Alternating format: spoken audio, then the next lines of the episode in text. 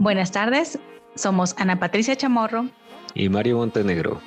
Les damos la bienvenida a Talentos País Sur, donde apoyamos e impulsamos el talento de nuestros artistas nariñenses. Y por esta razón hoy nos acompaña el maestro Marco Santa Cruz. Muchas gracias maestro por estar con nosotros. Eh, muchas gracias a ustedes por la invitación y un cordial saludo para toda la radio audiencia de Paz. Empecemos por contarle a nuestros oyentes quién es el maestro Marco Santa Cruz. Bueno, yo soy eh, un artista pintor, eh, básicamente egresado de la Facultad de Artes de la Universidad de Nariño, eh, con el título de maestro en artes plásticas. Muy bien, maestro. Y coméntenos cómo y cuándo surge su interés por el arte.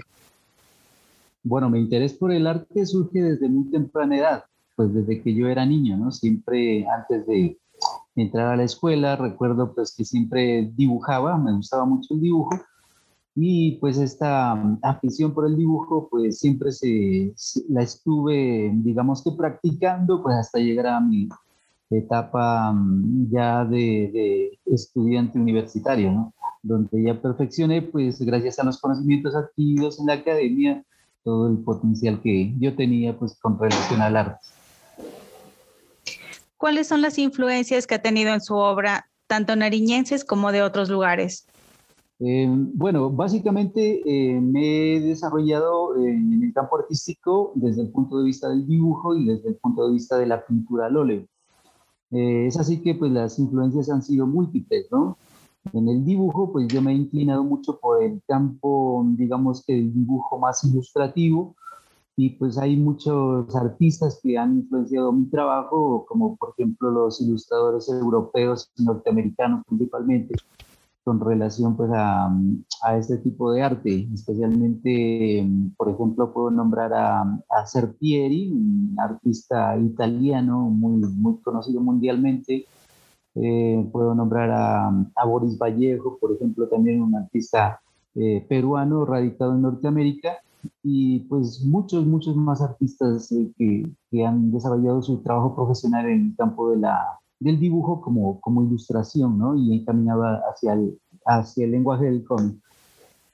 Y en el campo de la pintura, pues eh, eh, me, me, he inclinado por las temáticas del paisaje, y, pero inicialmente me fui por el, la temática de, del surrealismo y pues las influencias eh, han sido también múltiples, especialmente pues eh, por, por, Dalí, que lo conocí pues eh, en los estudios que, que, realicé en la Facultad de Artes y, y todos, todo, todo el género de, del surrealismo fue, fue también influenciado pues por estos artistas clásicos, ¿no? Que, que hicieron la, la, o fueron parte pues de las vanguardias de comienzos del siglo XX. Maestro, nos comenta que usted está pues muy de la mano con la temática del surrealismo, pero coméntenos cómo ha logrado este surrealismo llevarlo a sacar su estilo propio. Bueno, eh, pues como estamos en una era donde la información es bastante, bastante fácil de, encontrar, digámoslo así, gracias a los medios de comunicación, estos han, han, logrado calar, ¿no? digamos, eh, en mí eh, a través de múltiples ideas. Entonces, lo que yo hago es, eh, digamos, hacer un sincretismo ¿no? de muchas cosas y, y eso contextualizarlo para poder, eh, digamos, encontrar un lenguaje propio. ¿no? Siempre, pues, uno busca puntos de referencia para poder apoyarse y poder eh, realizar, pues, el, trabajo que a uno le gusta hacer. No solamente en el campo de la pintura, pues el tema del surrealismo me llama la atención, sino que también pues el paisajismo, ¿no? Eh, el paisaje pues es una frontera que casi todo artista ha explorado y en mi caso particular pues no es la excepción. Es así que pues eh, muchos me conocen más como paisajista que como pintor, digamos, de, de surrealismo. Entonces, eh, además porque pues estamos en una región donde el paisaje pues eh, es difícil de ignorar, ¿no? Y tenemos pues una riqueza paisajística bastante eh, exuberante y pues por supuesto ese es un tema que me apasiona también y por supuesto en la pintura lo, lo he tratado. Maestro, ¿puede comentarnos en qué consiste el paisajismo? Bueno, el paisajismo pues es un tema de género, digámoslo así, que en la academia se lo aborda necesariamente en las fases de, digamos, de, fundamentación técnica, ¿no? Y, de pronto también conceptual, junto con el bodegón y el trabajo de figura humana.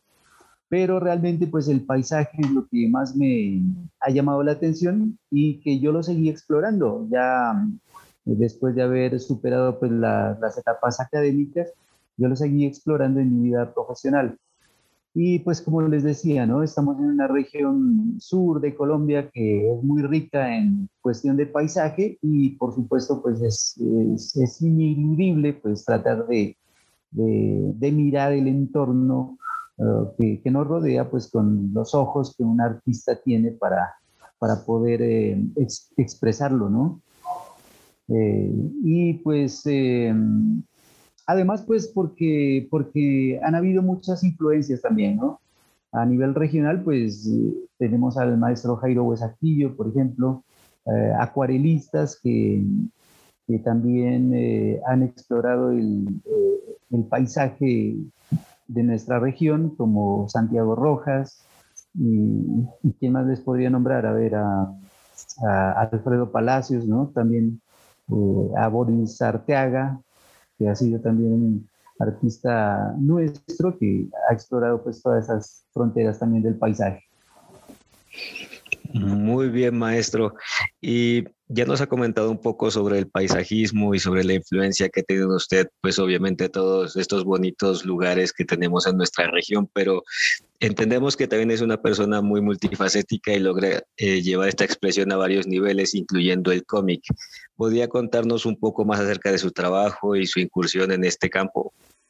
Bueno, sí, eh, a ver, yo he tratado de, de ser eh, o sea, expresarme de múltiples maneras, ¿no? Aunque siempre en el campo del dibujo, como ya lo comenté antes, y en el campo de la pintura.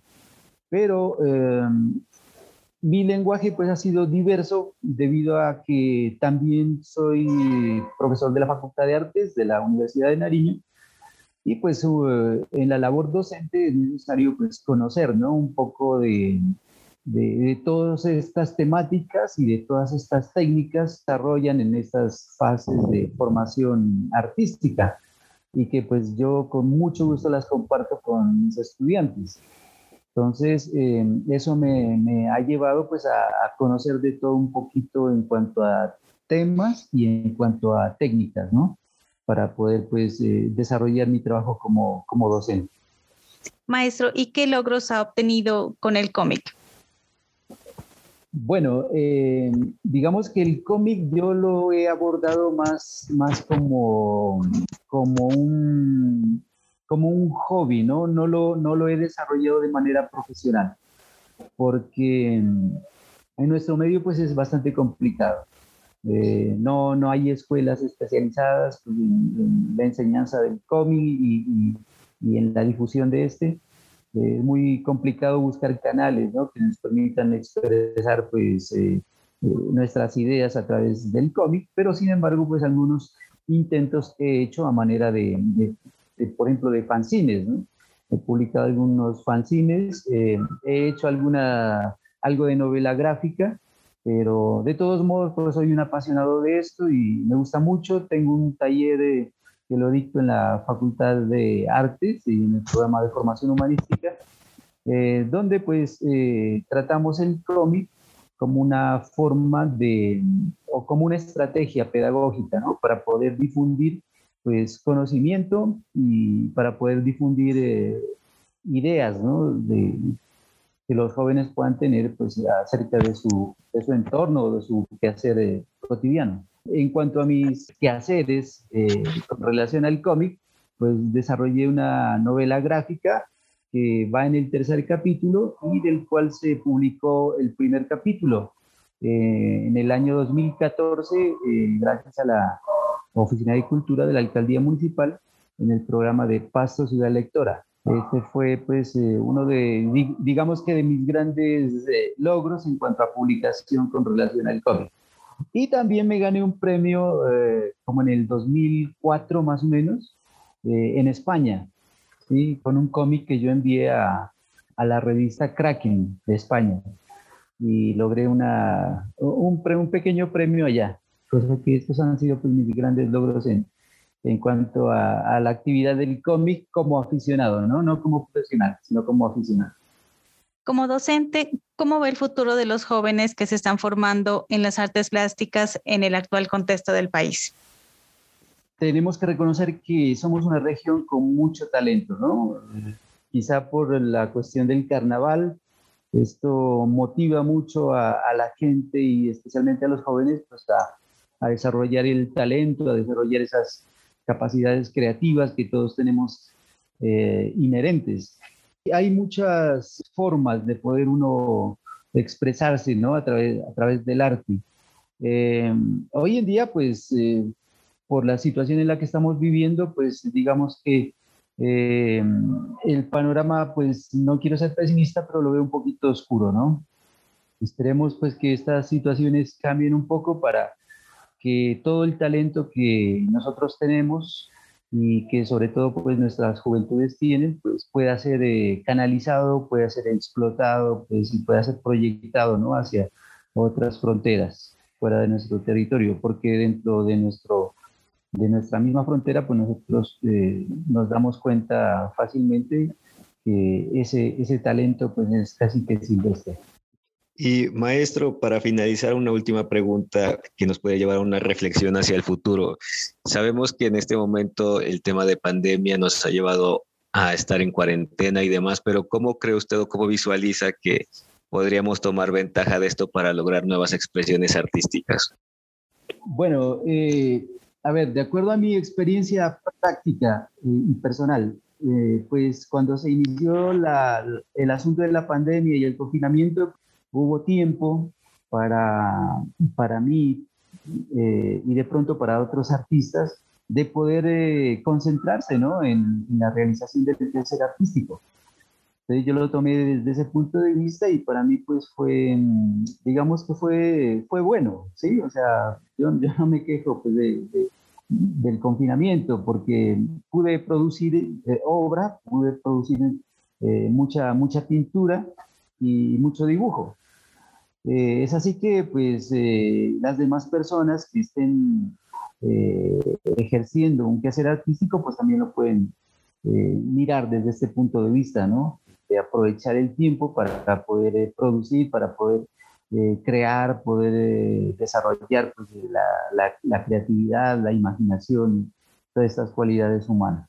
Maestro, ¿dónde pueden encontrar nuestros oyentes su trabajo? Bueno, pues eh, las redes sociales hoy en día pues son bastante importantes y es un canal muy, muy importante para poder eh, difundir el trabajo que uno hace.